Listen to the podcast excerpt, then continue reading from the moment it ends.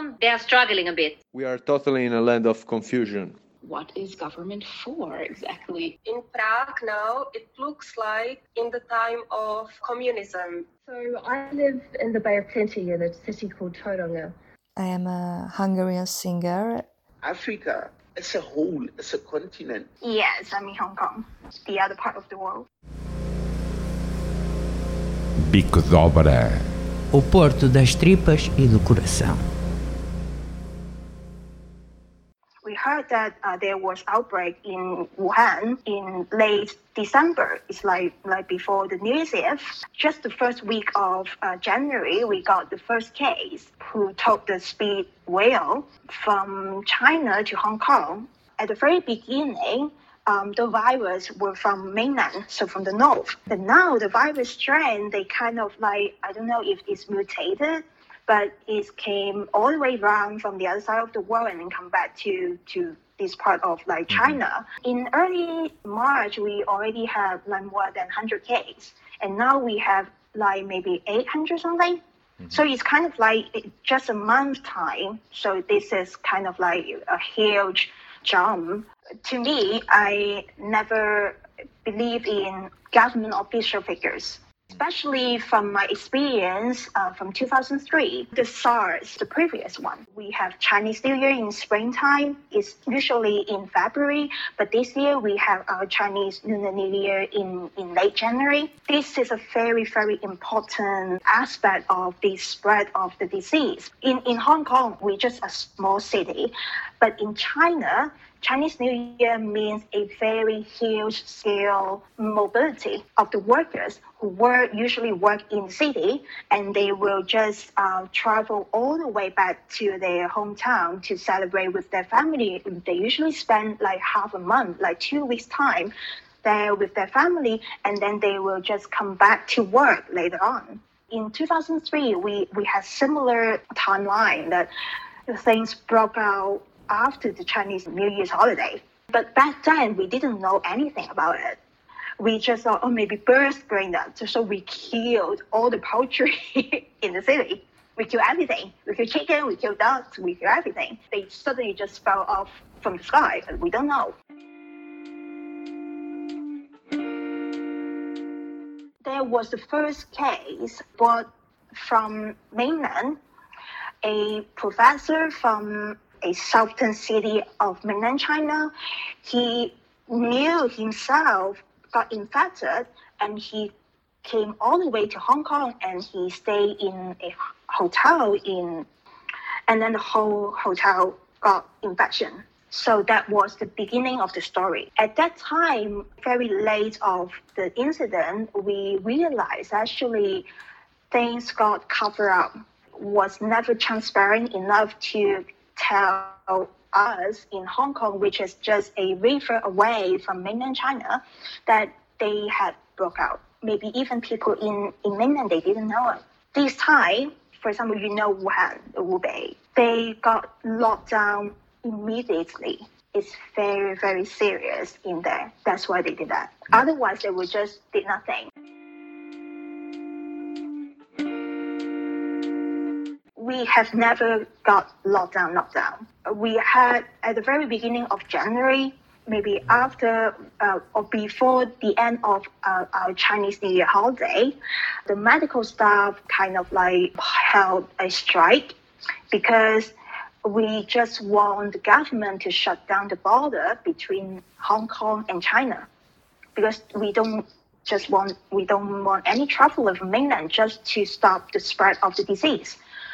But then the government rejected because we have like five borders, like five different channels to kind of connected to mainland. Finally, before like before the end of strike, the government agreed to shut down two uh, railway borders, but still keep the speed rail.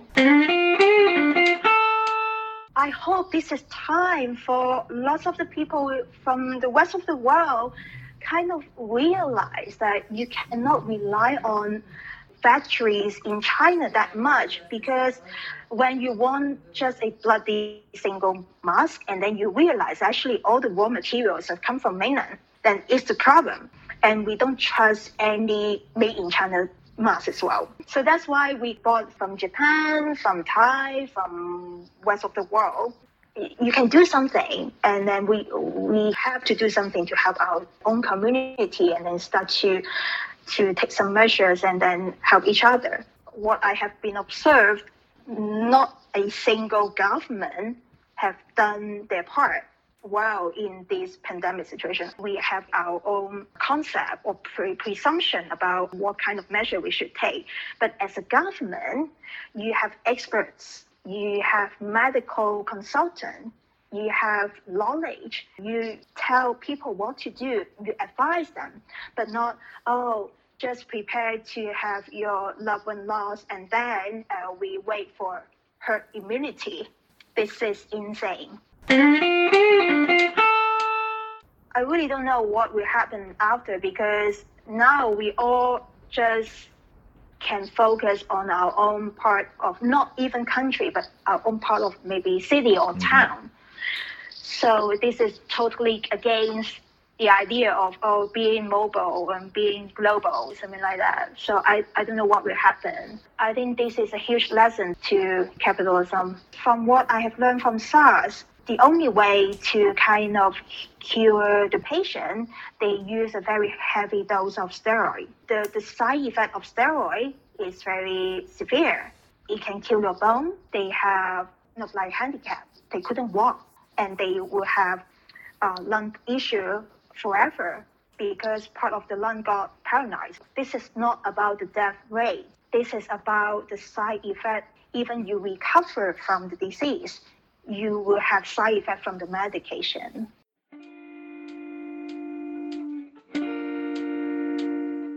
Something similar to like post 911. When 911, they kind of opened the, the door for the government to monitor people in a very big or grand scale so good reason because we want to protect you, something like that. Yes, but the situation in China is very extreme because they they have that uh, Weibo, WeChat, it's all connected. I try not to use it. I never use that. I use that Alipay. I know I, I don't have Alipay. I know some of my friends they, they do, especially those travel between Hong Kong and China very often. It's very convenient, and you can't even take a cab in in mainland if you don't have the app. If you have cash, no driver wants to accept you because they don't they don't want to get the change. I saw the map. They try to track people who use their app in the epicenter Wuhan and where they went afterwards. And then they all spread from Wuhan to like the west of the country, but you can see all those like tracks or journey they made. It's tempting for people who, oh, so we can use this to save the country or like uh, kind of like protect the people, but at the same time, this is surveillance, of course. You know, they, they kind of doing something secretly or even not secretly, but quietly. They keep tracking the protester and they hack their phone, they, they hack the, the, uh, the Telegram accounts. And then we still have lots of cases every day people commit suicide jumping off the building without without any like clothing on. They they just jump off the building, but their body got smell already, and a lot of body found in the sea along the coastal area. And then every found bodies case, and police said is is okay, it's normal. We don't need to look into it. They kind of try very best to track or arrest some activists, professors, or counselors, or some political is still going on because we cannot go onto the street. That's why things sounds like calm down, but they are doing something like I would say some cleansing stuff in the shadow.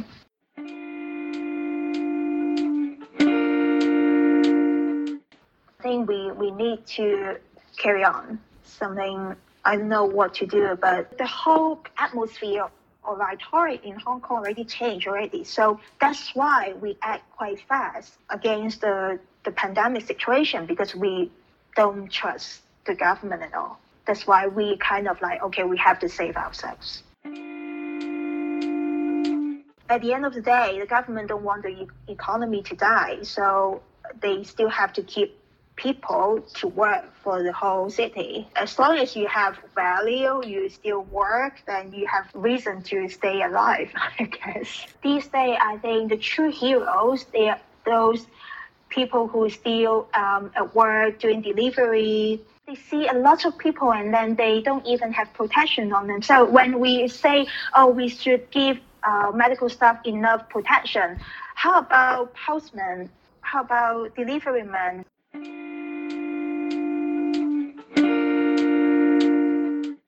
I'm glad that the Sydney got slowed down and people start to enjoy their life at home. I think this is a good time for some reflection as well.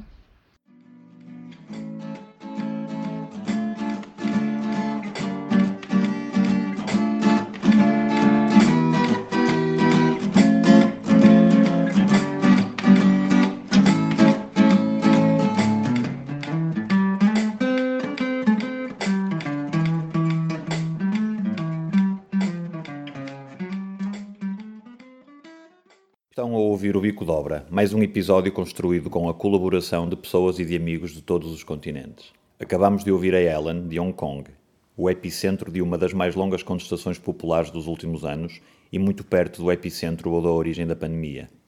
A seguir viajamos até à Nova Zelândia para ouvir a Catherine Overhaul, cantora e compositora.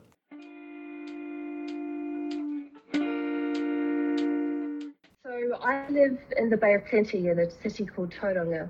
Um, I was on the cusp of a big life change, and so suddenly that is interrupted. So that is a strange feeling, but I I'm grateful to be here because I'm with my family. And if I had gone to Auckland, I would have been just with one other person or maybe with strangers. I feel quite proud of the way our government took decisive leadership quite quickly. The country went into lockdown quite early on. So when we only had a small number of cases, the government made the decision to go to uh, a level four lockdown, which is nobody is allowed out. You know, all the standard lockdown rules that you see in different countries are, are here. Um, and, and for the most part, are taking it serious, staying at home, staying in their bubble, um, taking it seriously to avoid the spread, but also because people want to be able lockdown to be lifted as soon as possible.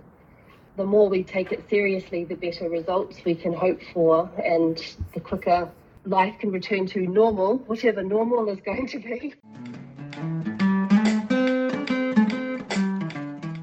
I feel like in New Zealand, in general, our government has quite a high degree of trust. Our Prime Minister, Jacinda Ardern, has led the country through a number of traumatic. She's a strong woman leader. She's a compassionate leader. She leads from the heart, but also from the head. We are a, a democratic country. We're fairly centrist, so our left and right politics, centre right. There's a balance within the system because people speak. You know, there's there's voices from both sides. I feel like we have enough common trust that the country has come together quite quickly and have been able to put politics aside to some degree and say what is best for the country. They've exercised strong leadership that I feel like people are willing to follow because there's some trust. And so we've been able to take the threat seriously. And, and we are hopeful because we still only have a small number of cases. We, we have around 900 cases. We've only had one death so far but we did respond early because we had the benefit of watching the rest of the world. We had a little bit more time to catch up and to think about the response. For most people, it, it's caught them by surprise, understandably, whereas we had a little bit more time because we're an island nation at the bottom of the world and it's taken longer to spread here. And so we've had more time to watch and more time to prepare.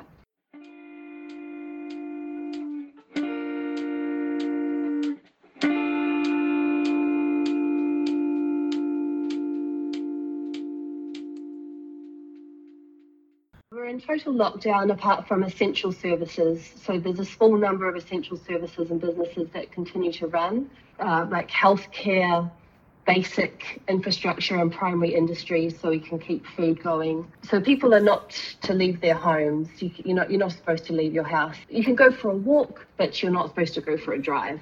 So economically, it's hitting people hard. So it's a time of high anxiety for for businesses. And I, the world that I live in is the small business world, small to medium-sized businesses. That's uh, I I run communications contracts for that level business, so that's kind of the world that I'm in. And it's tough because most businesses don't have huge cash reserves. They're often family businesses. They're not huge corporates with big pockets. And so if you turn the tap of income off, they can only survive for so long. The government did respond early with a strong stimulus package, and that is helping. So there are wage subsidies to try and keep people in employment, even if they can't work. And that's for for 12 weeks, and then we will review. But it's very uncertain, and for me, it's a reminder that I'm responsible for keeping a buffer. It's a reminder that we're not invincible and that we are vulnerable.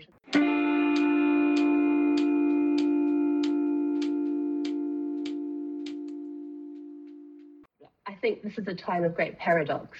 I think on the one hand, we have tragedy, we have this huge loss of life, uncertainty, chaos. And on the other hand, I think we do have opportunity, time to pause, time to reflect, time to reorient ourselves and our priorities. I mean, it's disruption. I guess the phrase that keeps coming back to me is that in every disruption, there is creative potential. When things fall apart, they can be put back together in a different way. And I think this is an opportunity to see that and to re examine our priorities, to rediscover. Like, I think there's some things that only you only discover when you stop doing things the way you've always done them. And that can be true on a personal level, on a family level, on a country level.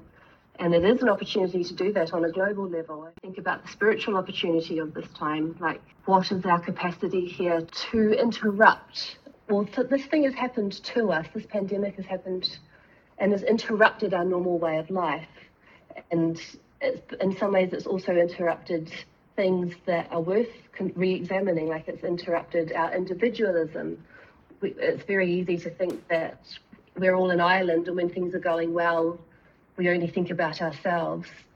But our individualism has been interrupted, and we now are reminded how deeply connected we all are and, sh- and how much we rely on one another and our need for one another. I think crisis can bring out the worst in us, and we see some of that. We see some of selfishness or the hoarding or the fear that gets channeled in selfish ways, but we also see immense love and compassion and people caring for one another and looking out for one another. Community is our true wealth, and in our connections with one another is, is our true wealth. Because I think there's also an opportunity that happens when our normal consumerism is interrupted when you know we're used to earning and buying and earning and buying and that's just been interrupted now. And there's an opportunity there also to just experience a simpler life a slower life potentially. For some i know others are living in chaos and survival and i'm speaking from a privileged position but for those who can't go to work and have to be at home it is a way to discover a different way of being that's not so on the rat race all the time to learn that in some ways you don't need so much you can still find riches in the relationships you have and the sunlight on your back and a warm coffee in the morning and taking the dog for a walk. Like there are simple things that make the life worth worth living and meaningful. I hope as many people as possible in the middle of all of this chaos have the opportunity to discover that or to experience that, and that we carry those lessons forward and that we remember that as we go forward.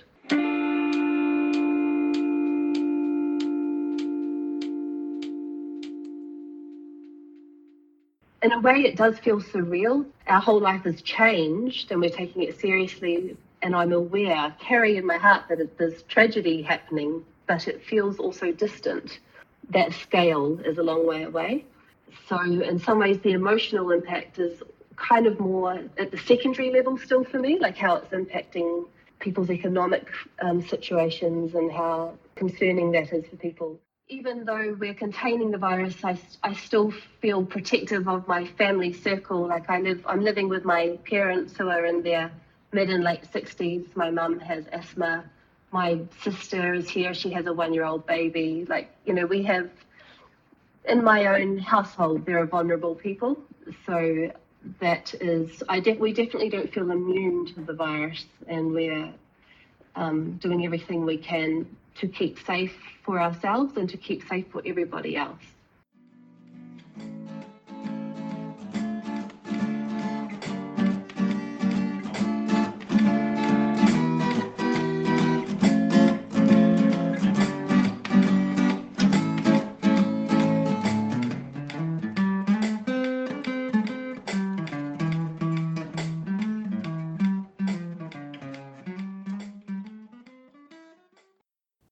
Seguir, de Joanesburgo, África do Sul, vamos ouvir o Tami Manekela, coreógrafo que nos conta das dificuldades do seu país em lidar com a pandemia e da importância de conseguirmos pensar no futuro.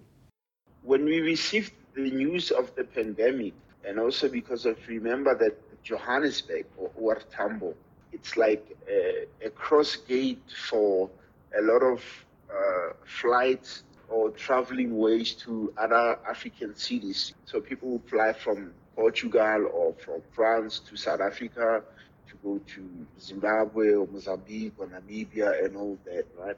So also the government decided to close the borders. I think which was a good decision. In a way, the problem is more internal because of people don't have money and our people have to go outside and source out money and source out essentials to live, to survive and stuff like that.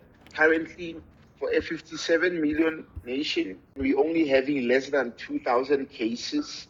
I think they are managing it well, but then we have to be careful with how we are dealing with the pandemic right now because of people are, are walking on the streets like normal. They, they're like chilling, you know what I mean? So that on its own creates a, a bigger problem within the problem that we are having because of ignorance, you know, because of a lot of black people in South Africa that are like, coronavirus is not for black people, it's for white people. We, so we are okay with it. Like, look at all the cases that we are having in the country. It's only white people who are having it. So also there's a race factor. And how do people separate themselves from what is happening globally? Death is death. Death doesn't Yeah. choose color.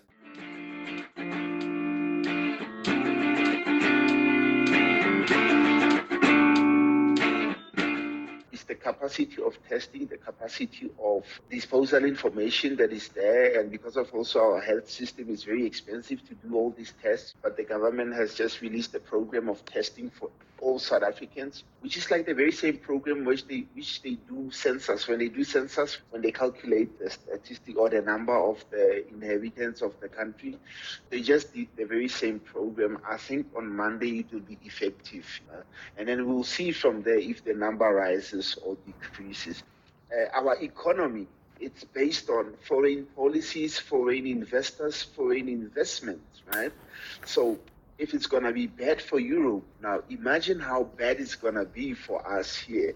Already the stock market is showing.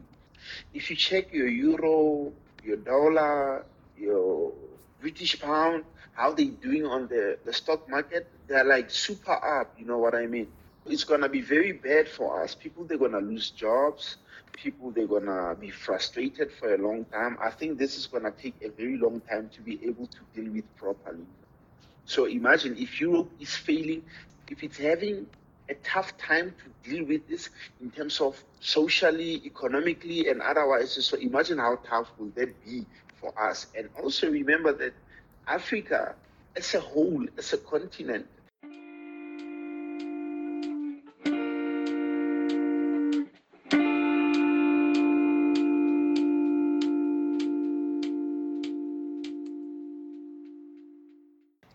I understand we are a bit privileged, a bit, a bit, a bit. Not far. We are not that far from other countries, you know, because I, I I don't think we are ready or we have the capacity to deal with such crisis.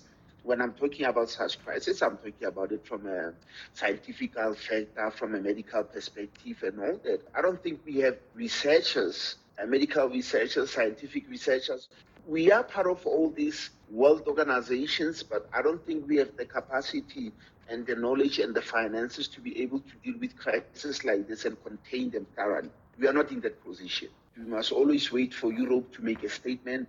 We must always wait for America to make a statement, and then then we react to the statements that the superpowers have made. You know, so we are only reacting. We cannot reply or respond because we don't have the power and the capacity to do that. The,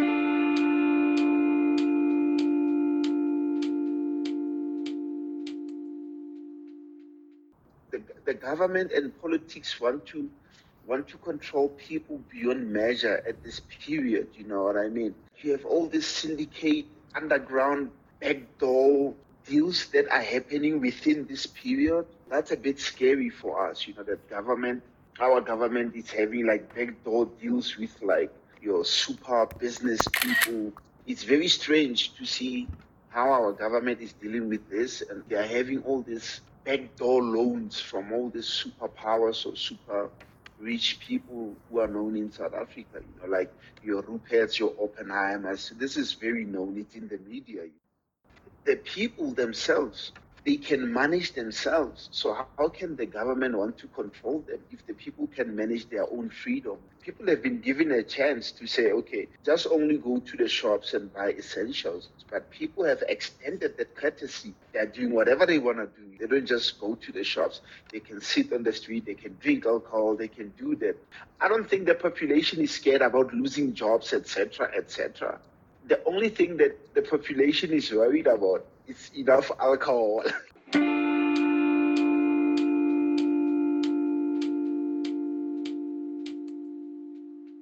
like the biggest news on social media or newspapers is the people requesting the government to open liquor stores so that they can buy alcohol and drink at home. That is their concern. They're not concerned about economy. They're not concerned about they're going to lose their jobs. They're not concerned about the health. They're not concerned about if they're going to have the virus or not. They're not concerned about all these things. They're not concerned about the, the position of the economy. They're, they, they, they're not even there. They're not even thinking about that. They're not even thinking what's going to happen. They're not, they're not even thinking futuristically. They're thinking now.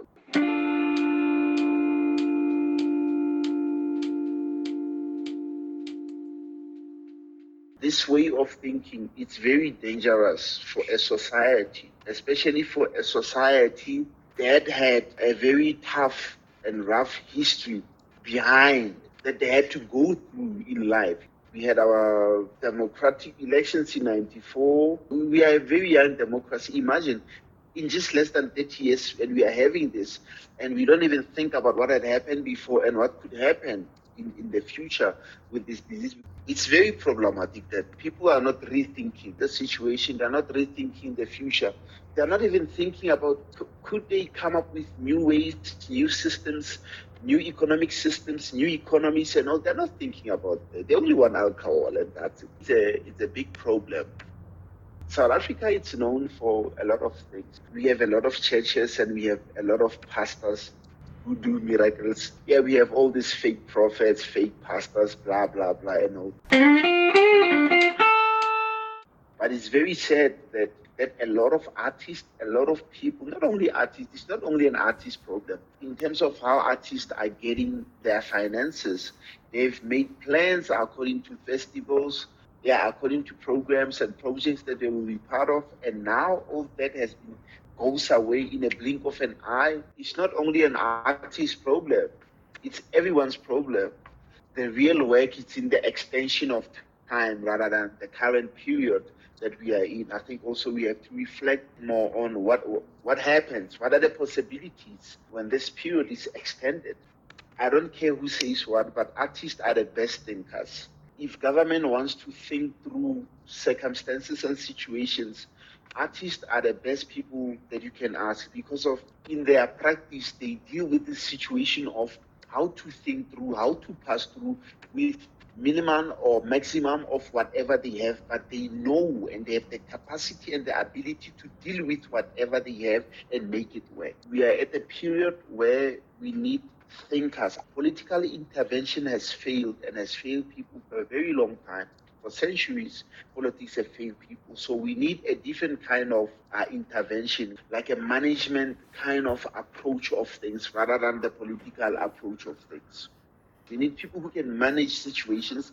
We need people who can manage programs, projects, people who can manage economy. We don't need politicians anymore. Their time is up.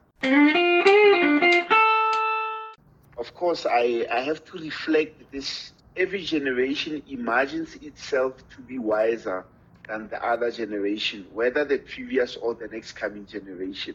But for me, I'm interested in the questions that will be uh, raised by artists after the pandemic. So I, I want to see what's going to happen all over the world. It is true that the world has to change its way of thinking, its behavior towards the world, its behavior towards many things. We have to change how we make art, how we think about art, how we imagine theaters or audiences. I want to see a conversation that has uh, normal people who are working at the banks, people who are working, who are like cleaners, domestic people. And I want to see how are they thinking about this situation rather than from a thinking of an artist. Times like this, you can't figure things. You have to find solutions. Of course, we are not saying they're like superheroes or super heroes. During this time, we need solutions. We need solutions also people themselves they have to find solutions they shouldn't also wait only for government to tell them what to do we do have a different kind of health system but that favors a lot of elites i don't want to say white people but i have to say white people designed for white people after the apartheid was dismantled. That kind of health system black people cannot afford because they're not even working jobs that they earn money to afford. It's, it's quite expensive so a lot of black people don't have if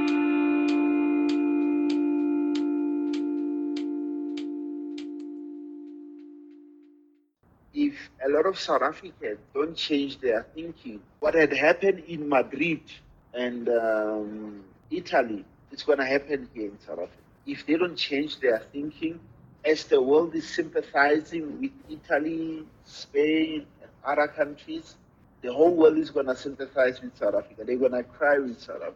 And now imagine most of these people, they don't even have health insurances. It's going to be chaos. It's even chaos without a crisis.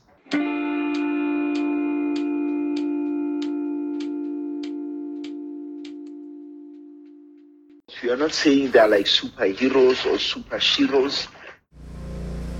Bico de obra. Depois da África do Sul, regressamos à Europa para ouvir o testemunho da Esther Vajic, da Hungria. Boa noite. My name is Esther Vaci. I am a Hungarian singer and I mainly sing jazz. I have to admit, uh, when you wrote me about the topics of this conversation, uh, I had to reflect on my points of view, maybe because I am an artist, I, I never can see things in black or white. At any rate, I try to collect my thoughts about current things. I am probably not alone in the situation that, as an artist, this is a particularly hard period for me. All of my concerts have been cancelled. This is obviously a financial crash, mainly for jazz musicians who don't earn the same as someone from other genre of music like pop or rock music. At the same time, I I don't know whether it's worse to pick a profession out in this period because this unusual epidemic and the chaos that it, it causes tries everyone independently any profession i suppose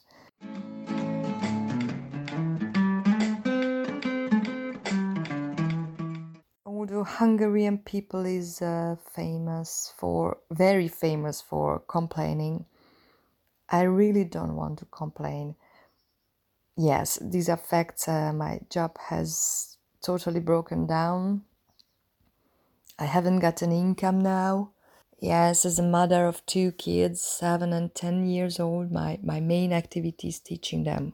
But yet how can i complain when there are thousands who have lost someone beloved i ask? I rather feel i am lucky. We are safe and sound. We got the possibility to move to the countryside and in fact we have never lived in the same harmony like now. This is real family life now. I i love it to be honest maybe this is also easier for me because of my my personality in spite of the fact that i am a performer who sings who who, who stands on a stage in front of the public who can be 50 or 15,000 people sometimes. I am I am kind kind of a person who is rather introverted. So I, I simply try to make the most of this difficult situation, intellectual occupation in the first place. I hope uh, I can take some kind of a lesson, some kind of a moral.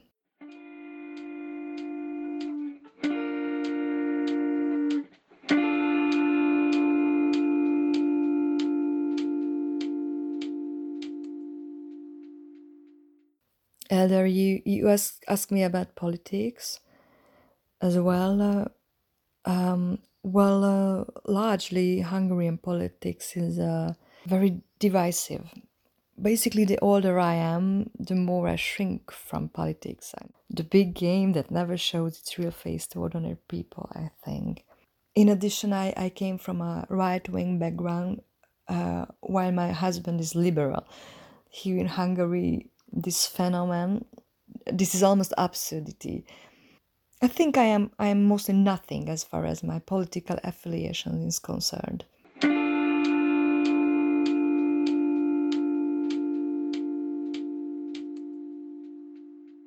As for the numbers of cases, I, I mean the pandemics um, starting out from China, I trust in the possibility that we can we can get over the crisis in six months. I hope I can perform again them. I hope we can stay like this now, I mean, within family. I really hope the pain of those who have suffered can pass away, and I hope many people will listen to your show for a long time.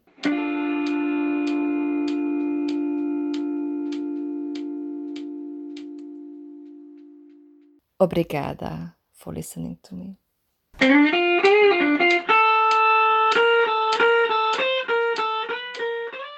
What I remember about the last free day, March 9, 2020, is that they told us to stay at home or that everything will be okay. At first, you are unconscious, it's natural. But when they change to you for four times the self certification model for displacement, you ask to yourself, what the hell is going on? Someone has told that in a certain way they want to limit the liberty of people. Personally, I have many doubts about this situation. It is as if somebody has planning a darkness theater to move the puppets. In that case, for me, are our organization that are involved. I prefer to the judgment day at least a new shape of life who guide us, because uh, now we are totally in a land of confusion.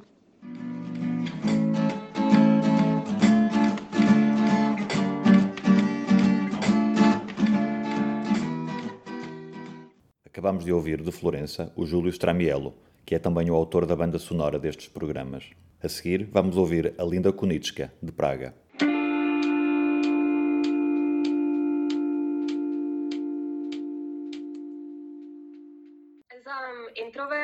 For me this time is uh, is good. I like this quiet time.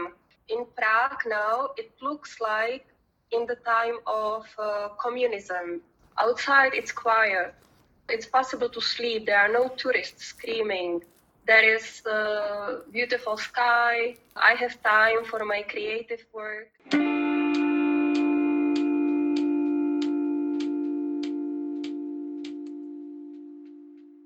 Government, although they did a lot of mistakes, they are still doing a lot of mistakes, and a lot of people are talking about behind the back businesses that are going on uh, having advantage because of the situation and it comes to the prime minister. It looks like there is a lot of things and there is a lot of voices who are complaining.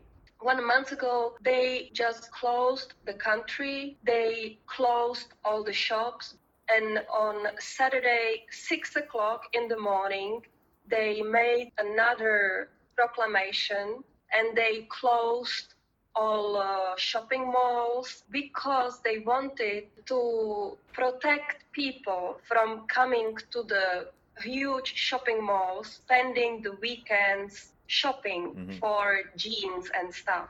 I was so happy they did it. They were if not the first in Europe, so they were the second.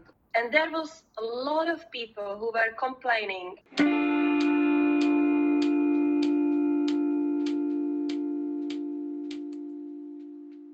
It's called Ano means uh, yes. So this is the main party where and is the party of the prime minister Babiš. I say that he's an able person. He's able to do things, but he's he's like ex-communist and uh, secret police uh, cooperator, and uh, he's got strange uh, connections, and he's got this huge uh, company which produces everything: bread, chemistry, meat, he's got these uh, huge companies, biggest companies. He is kind of against the small businesses. We see it now that, for example, as I am an artist, I'm a freelancer, it looks like I'm not obliged to any kind of help in this time, even though I, I don't have work now, but I have work, okay? I'm, I'm, I'm not complaining. So I know I'm okay, but uh, as I say the freelancers as an example, like the people who are by themselves, who, who don't have big companies or who have small businesses like cafes, restaurants, they don't get anything from the country.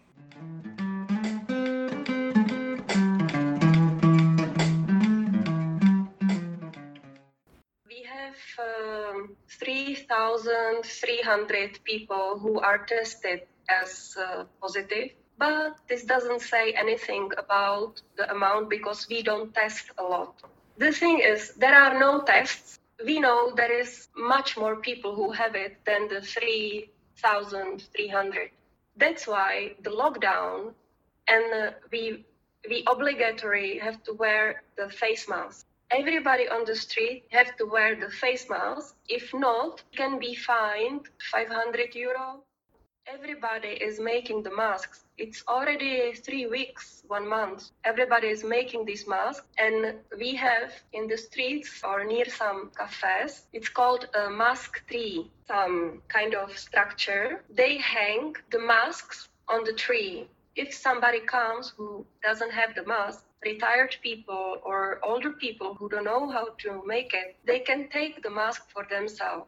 This is one of the rules that we play by now. The other rule is that we cannot go out unless going to work, going to shop for food, going with a dog. There can be only two people going together on the street. Even if it's family, they cannot go only two people together. And of course, everywhere this one and a half meters distance. So yesterday, briefing of the Ministry of Health, they were describing the numbers and the graphs. It looked like we are on the good path.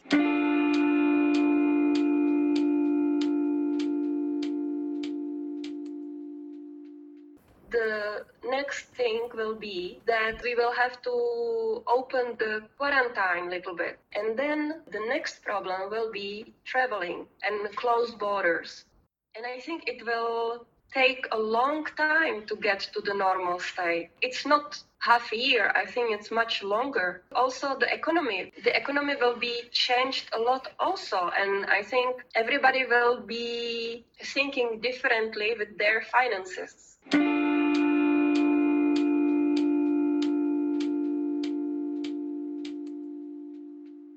So now I think people will will think what is important. This gives people something to think what is important in life for them. If it's the businesses or if it's the family, it just changed the perspective. And and I think this change of perspective is good.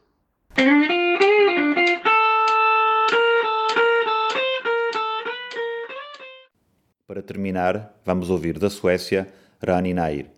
Fala-nos de Lund sobre a sua experiência e sobre o caso sueco. The way I understand it is that um, they will not do the a lockdown yet because they don't think we are in that position yet.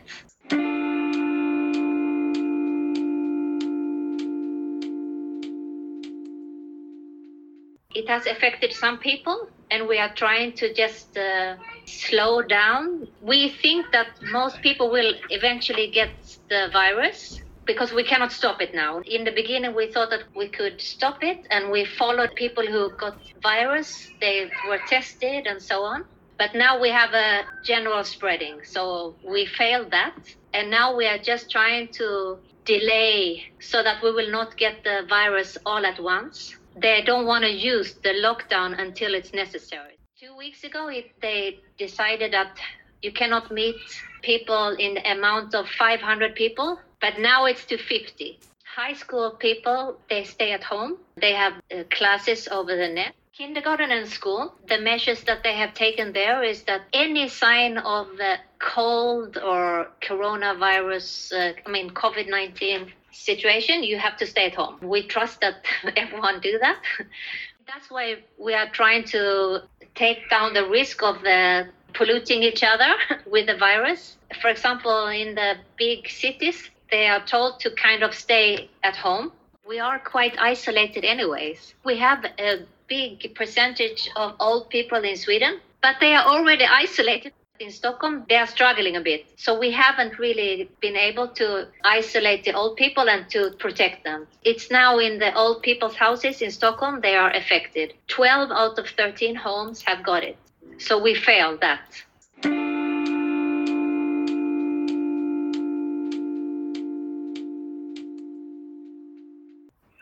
we are encouraged to everyone who can stay at home to work uh, should do that but also you are encouraged not to go to restaurants like to go out shopping only to like uh, buy food that is like essential. So all the restaurants hotels is like going down. And for the artists all my work now in uh, this spring is canceled. For the artist, this crisis fund for the artist in Stockholm, it's a bit controversial. Like I'm part of the artists who are opposing this strategy because they tried to call it a crisis fund, but it's actually not new money. They're trying to take it from like project grants and just shifting it and calling it crisis fund.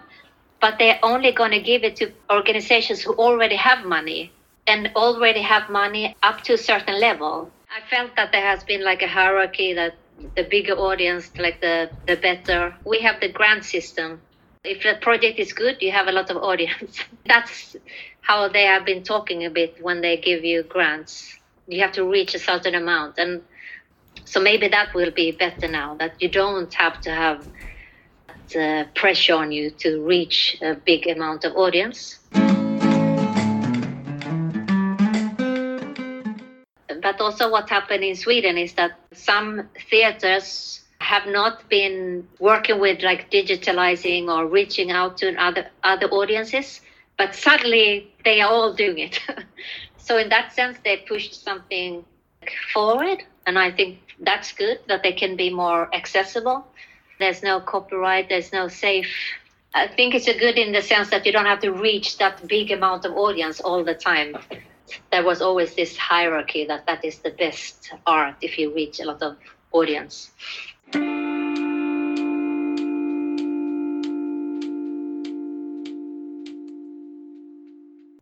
Here we are complaining that we are like locked inside a house, but you know, in India, some people don't have a house. it was from almost one day to another.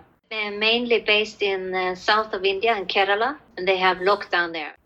An article about the low paid work who have to go home. There's no public transport and they are walking. They are afraid that they will die on the way home.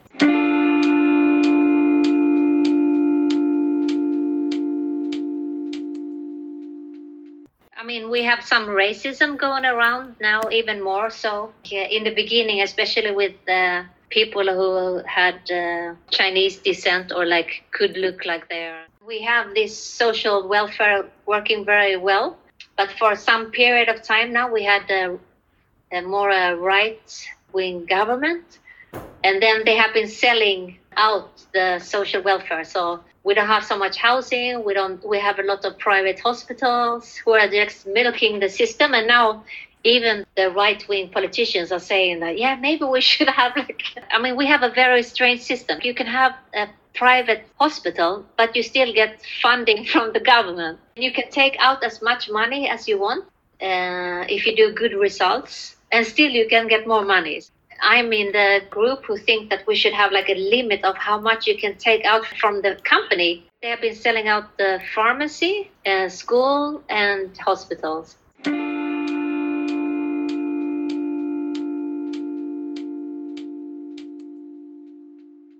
We also have some from the right wing politicians. They have a Nazi fascist background. They want to do like action to create trust. Someone was saying that Modi in India, he just went from one day to another, and people like that he takes action. But we don't have that mentality here. Like we think it's better to don't inflict rules upon us if it's not necessary. Whereas in Denmark, they have closed the borders and it's not our mentality. But we don't know. Who will know? Only at the end of the year we can see the effect. Could there come anything positive from the coronavirus? Maybe another way of looking at economy that we cannot continue to look at like growth and expanding all the time. For the artists, we have been inflicted that we have to go to all these residencies but that I already tried to stop when I I had kids. That I don't want to travel. Like we had some projects with Yasum and Mia, but I get too much anxiety of traveling. Like I don't want to. I don't want to do it anymore.